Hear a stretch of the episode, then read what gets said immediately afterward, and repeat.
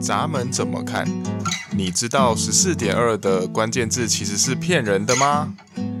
用轻松的方式聊人类图的大小事。嗨，我是石头公，我是有。你要你要把至少把口讲完吧，这样前面这段录进去就算了。我是 Yoko。刚刚 我今天，我觉得跟他，我就跟石头公说，我觉得你每次录开头的时候，不知道什么语气，就是平，我尽力了。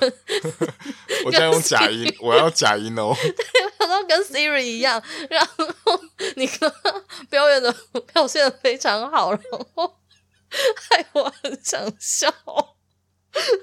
就觉得嗯，你很认真，我很认真啊，有就我很认真要表现出来、啊我我，我感受到就是他真的有那个很像你平常的样子，可是就音量，因为你突然音量变很大，啊、然后我我有发我有发现，我最后的时候音量变超大声，我，就是、我也不知道为什么。我刚刚就是头冒惊叹号，就、嗯、音量好大，好想笑，我忍不住。好了，我恢复了平静。嗯，你先好了。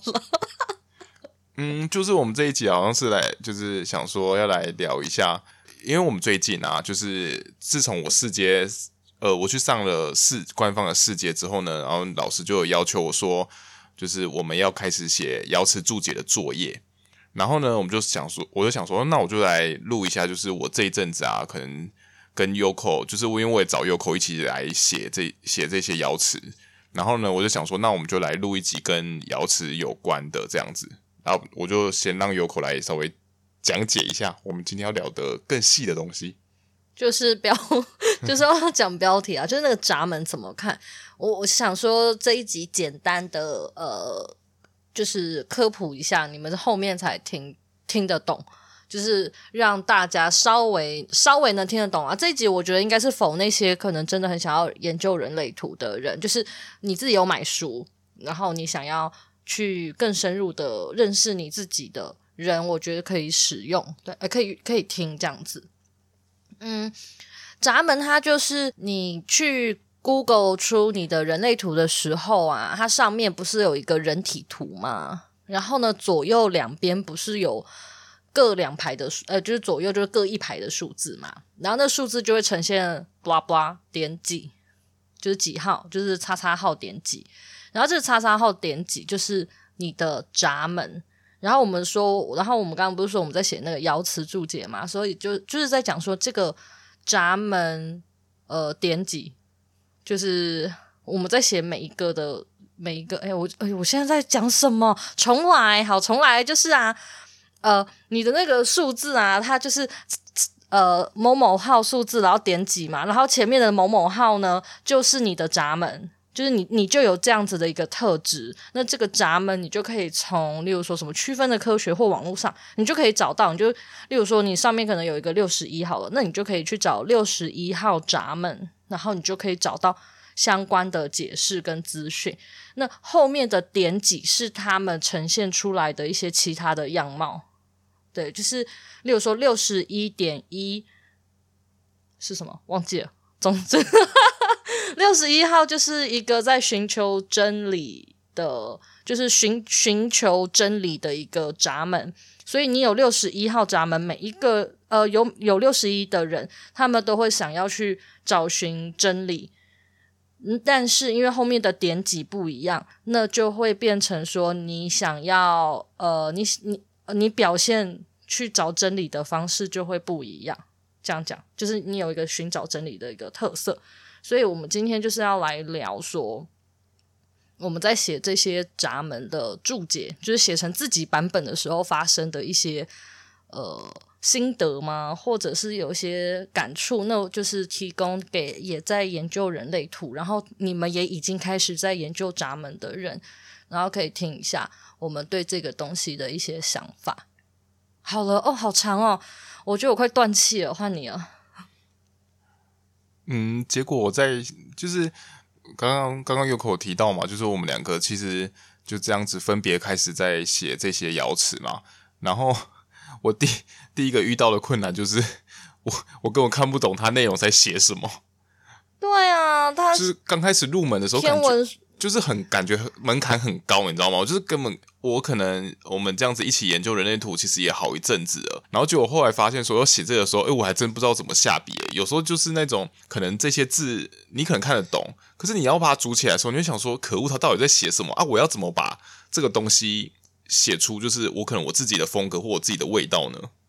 我我自己觉得啊，如果大家要入手的话，入手闸门，我觉得太，我个人觉得会太深色、太难。不是说不可以，而是如果你从这里下手的话，我觉得难度非常的高。对啊，我是觉得，就是你一开始要玩人类图这款游戏，你是不用先直接挑战地狱模式啊，你先从简单模式可能会比较好，除非你是那种热爱，就是哦，我一开始玩游戏我就要挑战地狱模式的人，那你就可以尝试啊，我也是觉得没什么关系啦，但就是你就会看不懂。好，然后所以我自己推荐，我个人推荐，先把通道啊，三十六条通道都读熟，是三十六吧？对，三十六。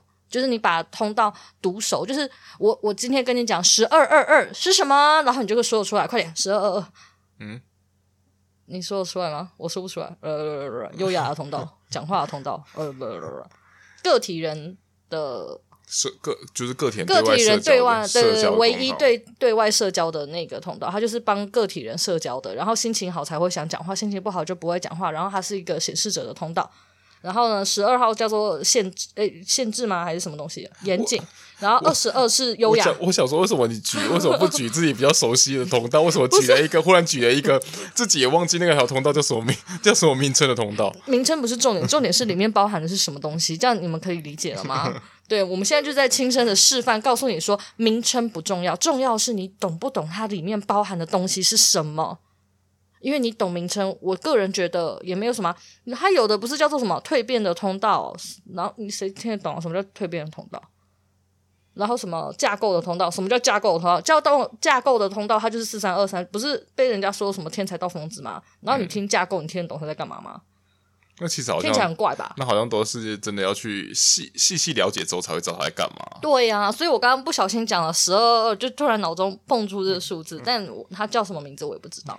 但我们应该是有 听起来这样子，好像我们很混诶，连这东西都没，然后没背熟，不用背这些东西，知识不是拿来给你死背的，就是，就是你应该没有没有更更多的了解。哦，我刚刚不是还蛮了解的，形容完了吗？对啊，的确，重点啊，显示者的通道啊，然后他是一个想讲看心情啊，心情好就会跟你社交，心情不好就不会跟你社交啊。然后呢，他一边很注重优雅，啊，然后另外一边是十二是什么？就谨慎啊，还是对啊，就谨慎嘛。慎对啊，好啦，我至少有大概讲完了吧？嗯，我说的就是，你看，像我们这种中等程度的理解，这样就可以了。没有，我通道很烂啊。对啊，就是我旁边那个才是，就是我个人觉得我通道真的是学艺不精，我隔壁的比较懂通道。可，可是其实你真的，你看这样子，我们去写闸门之后，你就会真的会发现说，哎、那其实你通道就算你记不得那那一些，就是可能就像你说那些专有名词好了，就是它的名字什么的。可是问题是你还是可以按照那个闸门，然后两个两个闸门去拼凑成一个通道嘛，然后就可以透过这两个闸门的各自的意思，其实他们其实就可以组建成这条通道的大致上八成的意思吧。对对，没错，我现在目前只对二十四。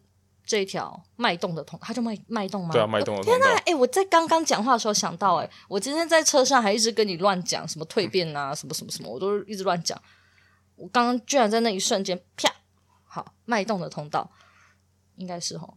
我会不会到时候有人纠正我？啊啊啊、你你说是就是好。总之，我现在对那个二号跟十四号闸门，我现在还在，你知道吗？在跟他们奋斗，因为我不太知道为什么他会被大家解释成什么计程车。就是我在阅读的过程中，你还记不记得？我就钻牛角尖，问了你一连串问题，我已经忘记那个问题是什么了。嗯、反正我现在就对他们两两个感到困惑，我还在解解谜中。嗯，对，就是我觉得我写闸门会遇到一些这样子的困困境，但是如果你知道通道的话，我觉得会比较好读得下去啦，好读。可是如果你先懂闸门，再反推通道，可能对你来说应该会比较简单哦。嗯，对，只是闸门，我觉得入。难难度偏高，目前读下来，因为那个那个文章长的就是，我在想他可能写的应该是 RA 语言，应该不是中文字。我是这么觉得啦。而且，而且，而且你，你你怎么知道？就像我标，就是我们标题下的，其实 Ra 也是会开玩笑啊。气死！好了，那我们就是要先讨论这个东西。就是啊，你你们知道吗？哎，对我标题讲过，你们知道吗？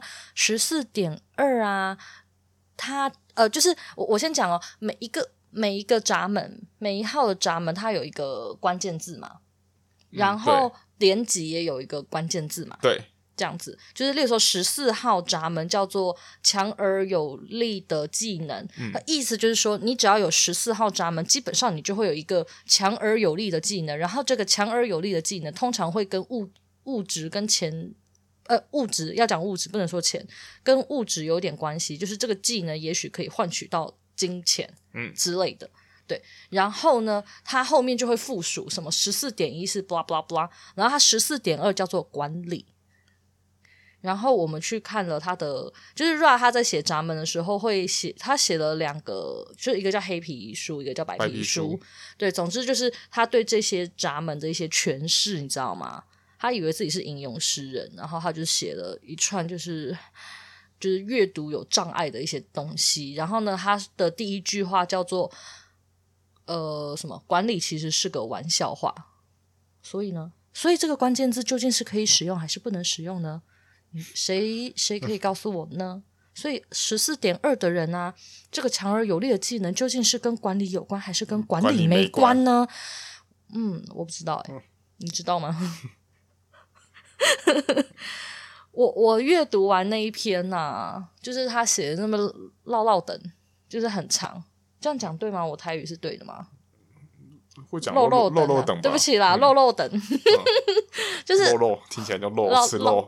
好的，OK，管他，你们就跳过刚刚那一段，就就是啊，我那时候写了十四点二，然后最后我自己我自己个人就去把它改掉了，因为老实说，我目前啊，我目前对他们的那个关键字，我有一点存疑。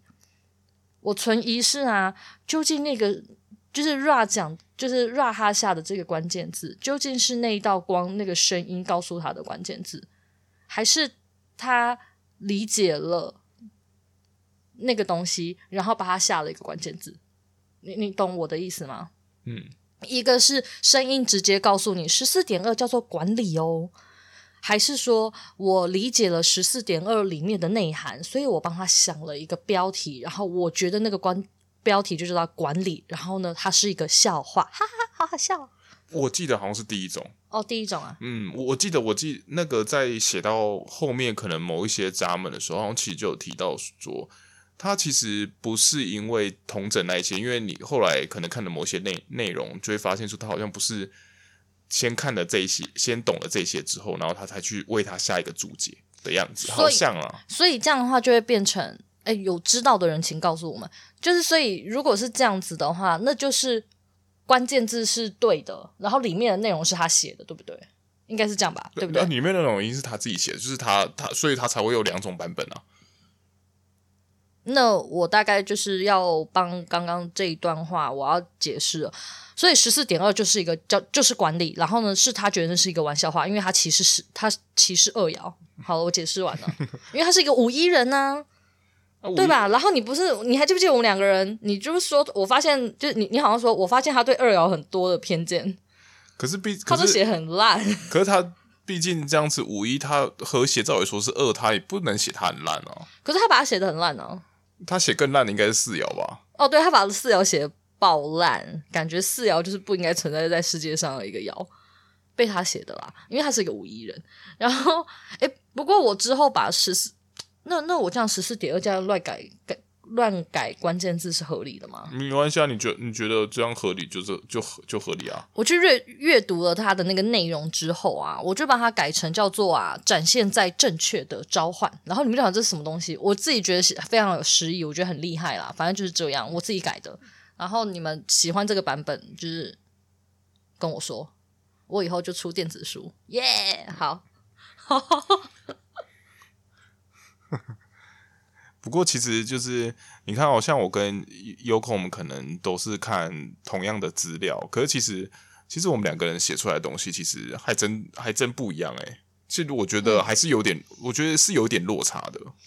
我觉得要看啦，应该说要先看这个闸门，我们两个人有没有？嗯，啊，我们先讨论，就是都没，我们两个人都没有。然后我有发现写出来的东西好像真的就会不太一样，因为就变成你的理解跟我的理解，对，就算我们两个一样都是二爻的脑，可是我们两个的理解的东西可能就不一样。我觉得这也跟生命历程那些有关啊。我刚刚好像讲了一个废话，因为我突然想到说，嗯、就算是例如说我有闸门，你没有这个闸门，写出来也是会不一样。不一样，对，我刚刚讲了一个乐色话。那只是，只是，只是，如果你有这个闸门，如果刚好落在你。呃，你可能是头脑层面的话，你可能会再更知道说，你对于这个闸门的运作，你可能会有更多心得啦。对，然后你可能就可以写出呃里面的一些拉扯，里面一些状况。因为其实我也有发现啊，我在写那个我是六十一点一下降相相位，嗯，诶，那个下降相位跟你们补充一下，就是你在看的时候啊，你会发现你的数字啊。你觉得那两排的数字啊，可能旁边会出现一个上，就是朝上的三角形，或朝下的三角形，或一个星星的符号啊。那个朝上的就正三角形的话，它就是上升，被称为上升相位。然后朝下的三角形就叫做下降相位。然后如果是一个星星的符号，就叫做并列。对啊，它的意思就是，意思就是。就是，其实他们应该说，他们上升跟下降，他们都有个固固定的，就是他们各有一个意思啊。然后如果并列的话，就是可能这两个这两个都会出现，这两个上升跟下降的的状态呢，他们都会从此出现，而且它可能还会加强在上升或下降的时候的那个极端值啊。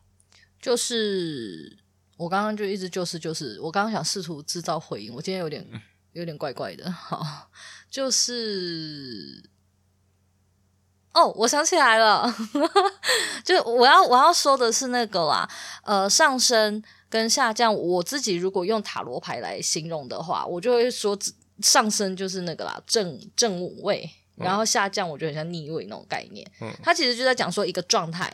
就是六十一号六十一点一，它的它可能有一个呃有一个意思嘛，然后呢，它可能在上升的时候是一个比较，我自己个人其实这样阅读下来，我觉得它是在一个比较好，就是你你可能会有一个比较好的状态，然后下降的时候就会处于一个我觉得比较倾斜。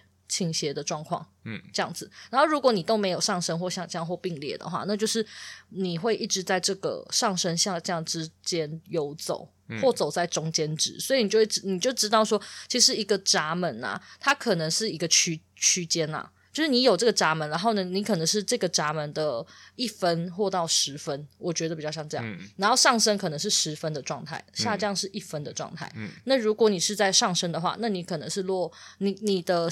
这个特质可能是落七到十分的状况，然后你可能下降的话是一到三分，嗯，对。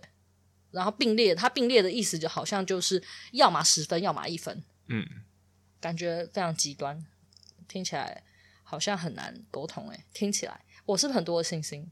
好像还好。嗯，可是可是比起来，其实好像上升跟下降很多，下降很多，好像有一个星星就已经算是就蛮难得的，是吗？嗯，因因为它它组成要素其实很复杂啊，不过这个可能大家如果去研对不讨论，就也如果去研究形象学，可能或许你们会知道。对对，我觉得那个原因，反正先不讨论啊。然后所以像像我，你看我有六十一点一下降，像诶，我是六十一点一下降吗？还是十四点一下降？我忘记了。十四点一下降。对，然后反正反正诶，还啊，我好像不是要聊这件事，我可能是要聊六十一号跟六十号。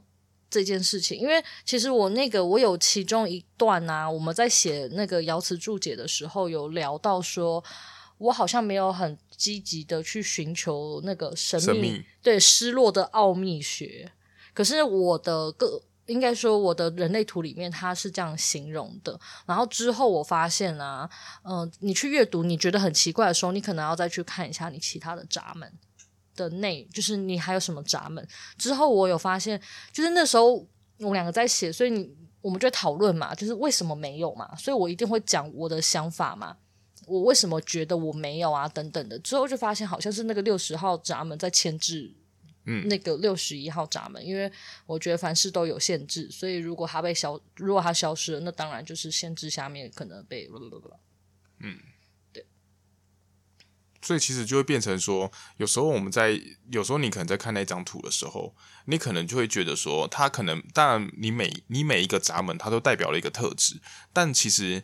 在这张图之中呢，你你有一些闸门，其实他们就是会互相拉扯，就像是 Yoko 说的，可能六十一号闸门跟六十号闸门之间，他们其实就会互相拉扯啊，就是他们可能会因为我今天要今天想要做某头脑想要某件事情的时候，然后会举，然后身体会觉得说，嗯，这你会有一种反应说，哦，这其实就是像他所说的一种限制。那你这样子的话，你就可能就不会去完整的去展现说六十一号闸门的所有特质。嗯。然后我再来想要分享，呃，我在写这个爻辞注解，就是在阅读闸门的这一段过程啊，就是后面那个点几啊，因为那后面的点几就是爻嘛，就是一到六爻，然后有什么？那在这一部分呢、啊，呃，我自己就会觉得那个一到六爻的内容，这个基本功我觉得就很重要。就是如果你有去研究的话，我建议你就是把那个人生角色的部分。因为人生角色是用爻组成的嘛，嗯，那我觉得你先去把人生角色啊爻的部分，你越熟的话，我觉得你在看闸门后面的点几的时候啊，你会越好理解它。那是一个，我觉得那是一个深度的问题。如果你只知道呃每一个爻它大概的状况的话，其实你有时候在阅读的时候你是拼不出来为什么。呃，Ra 里面是这样子去写它的，因为它其实是把每一个，它是这样子，它是把这个闸门，然后配上这个爻的某某一个可能或复数个特性，然后把它揉在一起，揉成一个面团。嗯，对，对那个是那个呃，就是你摇知道的越多，你的调味料就越多。嗯，对，那你就会你就可以再去看到它更多更深的含义，然后跟可能性。所以我觉得这个应该是一个，呃，如果真的要精通的话，我觉得它会是一个非常难的一个历程。嗯，对，尤其是像你看哦，两边的话，一个人是只有六十四，呃，不不不，不是六十四啊，二二十六个二十六条闸门，嗯，然后可能你还会重复，嗯，那其实剩下你没有的闸门啊，老实说，我觉得非常的难理解，因为我现在在写二号闸门嘛，我整个人就是充满了困惑在写。可其实。其实我哦，我觉得这个方面，这个方面，当然你在某一些状态的时候，其实你还是会感受到啊。可是我觉得很难呢。就是我我我指的那种，就像是呃，我们后来在上的那种像勾勒肥自己的那种心理制约点，就是或许其实你只要对面有有闸门，有时候其实你在对这个相对应闸门，其实你有的是有感的啦。但是这个这个比较算是嗯。就是算另外的情况了，可是其实大多时候，其实就像 Yoko 说的，其实你是对他是没有感受的。可是因为这样子啊，它会造成说我没有办法，好，我就算有一点感受好了，我也不知道它后面的一到六八，对对对，我可能只知道二二号闸门可能的状况，嗯、可是一你跟我说二点一到二点六，我没有办法、啊。嗯，然后再来就是你想想看，也有很多就是连半边都没有闸门都没有的，嗯，对啊，所以我会觉得，呃，不是不能写。我还是会写，就是我还是很能写，就是你知道吗？就是很呃很逻辑脑、很理性脑的写出来。可是你说要感受到多深，我觉得蛮难的，那都会变成一种推论。嗯，其实其实我觉得在写这些爻辞的时候，其实很多时候都是我们自己的推论，我们加上我们自己的主观想法呢，然后我们再就是参考它一些基本上基本的一些资料，然后呢，我们去写出我们自己的自己的东西啊。对。所以，我个人是觉得，哈，我建议大家要写、要研究闸门之前啊，应该要先开始练习玩推理游戏。我乱讲的，我只是觉得，如果你有一些推理的基本功力的话，也许在推这些东西应该比较好推吧。我这么觉得。然后再来就是，你可能如果能的话，你就是去找相对应有这些这些特质人，然后你去跟他探讨啦。嗯，可是我觉得啊。基本上啦，老实说，我觉得基本上这样写啊，如果你对这个闸门你够理解，然后呢，你对爻也够理解的话，其实啊，你拿去给普通人啊，然后你这样跟他讲一套，他一定跟你说，哎，对，我就是有这样。所以，嗯，嗯，其实其实对啊，其实准确性准确性还是有高的啦，只是但是剩剩下就是一些比较细的啊，譬如说刚刚好那个人如果是落在可能红色的，他比较不清楚，又或者是他可能刚好出现在下面几颗星星，然后他比较不了解的特质，有可能他就会没有到很清楚。可是不是啊？我现在的困难点就是啊，你先不管啦。如果他是红色的，你去跟他讨论，他确实会不知道。然后你不知道之后呢，你又会想说是不是你写错？所以我建议你先找黑色的。对，然后好，你找了黑色的，他说你写对了，那就只是你推推理正确啊。嗯。我自己个人就觉得好像没什么太大帮助，因为我目前我发现我写的东西好像大家都说对啊，可是我想要在，我我想要的是你知道吗？更更深的内容。但我发现一般人可能没有办法达到我想要的需求，而且那你有理由的，他们会觉得他们就算听，他们觉得哦，对啊，他们有这样，可是他们其实好可这些有一些太细的特质，有时候他们一时之间其实也很难去想到关于这件事情可以发生的所有事情啊。对啊，所以我我自己是觉得，呃，如果能的话，看要不要就是找到也是，例如说像我们两个啊，我们就会互相讨论嘛，我们会讨论说，呃。对方红色的部分是怎么呈现的啊？然后黑色我们的想法是什么啊？然后这些东西错综复杂下产生的一些状态，然后或者是对这件事情的理解，然后就可以去做一些推论。嗯，不过真的真的，你你一定得就是像 Yoko 所说的，你那个那个爻，就是你一到六爻这件这个东西啊，你一定要很清楚啦。对，因为你有时候，要不然你会看不懂啊。这样讲你会看不懂，因为有一些应该是说有一些爻啊，被大家讲烂的，一到六爻大家一定都会讲，因为不同的人人生角色大家都会聊嘛。可是其实里面会有一些细节，大家不见得会记得。嗯，就有一些细节是大家不会记得的，然后也要记得。顺便提醒，就是我觉得那个上下卦，然后他们是和谐这件事情，我个人觉得蛮重要的。嗯，就是那个一。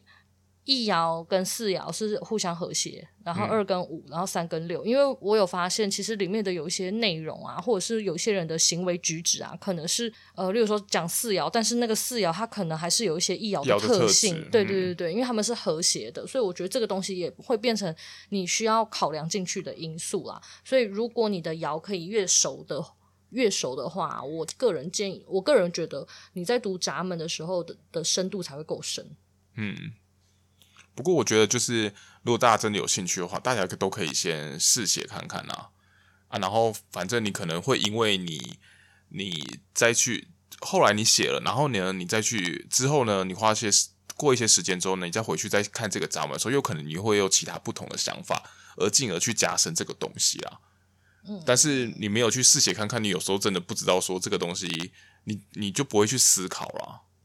我我最后啊，想还有一个想要分享，就是我有发现，有的时候你写完的时候，你写完的时候啊，你可以过一阵子你再去阅读，然后你会发现里面有一些内容是，嗯，嗯，你当初可能想的没那么全面的，然后或者是如果你真的脑袋打结了，我建议你就是先放个几天。现在有时候你知道，放个几天你就突然你就通了，所以这样还不错。像我自己再次阅读的时候，其实有时候你在阅读，然后你去写写你自己。的摇的时候，你会有一些，你会有一些呃，有点类似，因为那个文字，然后被绑住了你的一些想法。像这几天，因为我现在请人家帮我做我 IG 的图文，然后我的就是我请的这个人呢，他非常认真，他还会帮我就是做一些重点整理，然后归纳。那我再重新去。看他帮我做出来的图文的时候，我就发现有一些东西我我觉得是有问题的。当初写没有感觉，就是那个时候是他帮我写了一个六十一点五，呃，就是呃我要发一篇六十一点五影响力的这一篇文章，然后我里面有写到一段说，嗯，因为因为六十一点五的人啊，他们其实会很清楚的知道自己的影响力在哪，然后呢，他会想要试图的。呃，去发挥他的影响力，对，他希望他希望世界可以找到真理嘛，所以呢，他就会想要发挥他的影响力。那如果在他发挥影响力的过程，就是他试图发挥影响力，但没有人要听的时候，他会感到愤怒。嗯，对。但是这个原因是因为他没有回到他的内在权威与策略，导致他呃非我了。因为他非我，所以他就愤怒。好，这句话我就发，我那个时候看到，我之后在阅读的时候，我就发现，诶，这段话是有内是有问题的。他的问题在啊，照理说应该不是愤怒啦，因为 Ra 是显示者，所以他才会写说，当大家不听的时候，他感受到愤怒。其实我觉得他应该会依据你的类型，然后有不同的。状态呈现，可是因为他是用他的方式在书写这一段，所以我觉得大家在阅读的过程中，如果你有发现这样子的内容啊，嗯，可能大家呈就是不同类型的人会呈现，不同的状况，对对，会呈现不同的方式，嗯，所以其实，在阅读的时候，可能要稍微，我觉得大家可以稍微注意一下，就是注意说这个出处是一个叫做五一的显示者写出来的文章，对啊，他就是很会捧那个啊五爻啊。我每哎、欸，我每次看都很愤怒。虽然我有五，就是我是一个人生角色二五的人，可是我看我就是觉得有一种，到底是在捧什么啊？对啊。不过其实像这样子，你虽然说你觉得五爻这样子好像很神奇，就很不爽啊，很就是挺不就觉得他可能过度吹捧。可是我觉得那也是因为，我觉得我们就是二爻脑嘛，所以我觉得我们还是会以二爻的想法在想这件事情啊。嗯，对啊。所以其实我我觉得像我跟 Yoko，因为我是二四，Yoko 是二五嘛，所以其实第一是我们两个在写爻辞的时候，其实如果大家有在看我们的文章的话，就会发现说，因为我们两个现在不是都各自都要写闸门嘛，其实我们两个写出来的风格其实不太一样，这是其一。然后再来就是说，像你看我的我的身体成身体是落在四，然后 Yoko 是落在五，其实我有时候我会觉得我写五爻比较顺。然后呢，我有时候四爻，我就不见得我我就不见得自己会懂，然后我就还要问 Yoko，Yoko 反而会给我一些想法，然后就会去激发说，哎，我还真的好像是这样子，哎，没错。啊，我突然变天地姐的没错姐了，没错，就是这样，对啊，对啊，不过其实这个过程其实虽然很花脑力，不过就是还是蛮好玩的啦。嗯，我我觉得蛮有趣的，就是可以研究很多细节。对啊，就是、你就会发现你，你没有想过的，嗯，就会发现说你这个你为什么在有些时候你会有可能某一些想法或某一些作为，这可能都是在更细部了。我自己是觉得啦，一样啦，就是大家都讲烂的，可是我我觉得这件事情，老实说，它还是真的很重要。就是人类图里面含金量最高的，其实就是回到内在权威与策略。我们现在研究的这些东西，都只是因为人的大脑啊。他是没有办法，嗯，就是他会一直极力的想要知道很多很多的东西，然后呢，我们也会极力的想要认识自己或认识这个世界。那我们需要一套，嗯，一套理论或一个证据等等的，去试图解释自己是一个什么样子的人。唯有用这个方式，你才会觉得说，哦，天哪，我真的好懂我自己，我好了解我自己。所以你在研究闸门的时候，我觉得那个只是来满足你大脑的求知欲。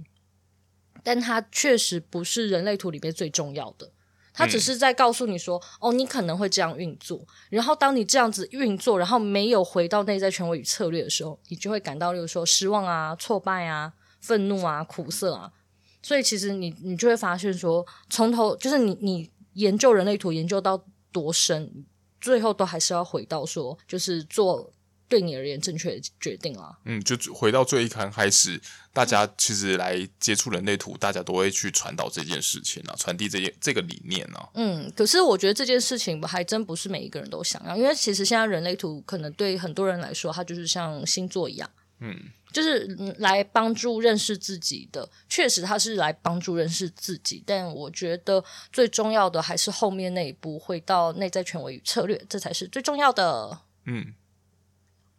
好啦，那我们今天就是分享到这里。然后，呃，如果你们对闸门的内容很有兴趣的话，你们可以去 follow 我们的 IG 或 FB。我两我们两边都有，呃，都有同时更新，对，有更新。可是我自己觉得，呃，IG 当然有人帮我们整理，就是图文，就是你可以看图片。嗯。可是我觉得，如果你们真的很想要，呃，研究更深的话，我还是建议你们就是 把我们里面的文字看完，因为。图文上面的图片的内文字是不是全文？所以我觉得，如果你是想要透彻研究的人，我建议你还是把文章看完。然后，如果你有什么样的想法，你可以跟我们分享。然后，你也可以告诉我说：“哦，我有这个闸门，然后呢是落在哪里？”然后，然后私信我们。然后，也许我们偶尔就是可以跟你有空跟你聊聊天。那个那个讯息都是你知道看心情回，对，然后回的人可能不一定，就看你们怎么样，就就这样啦，拜拜。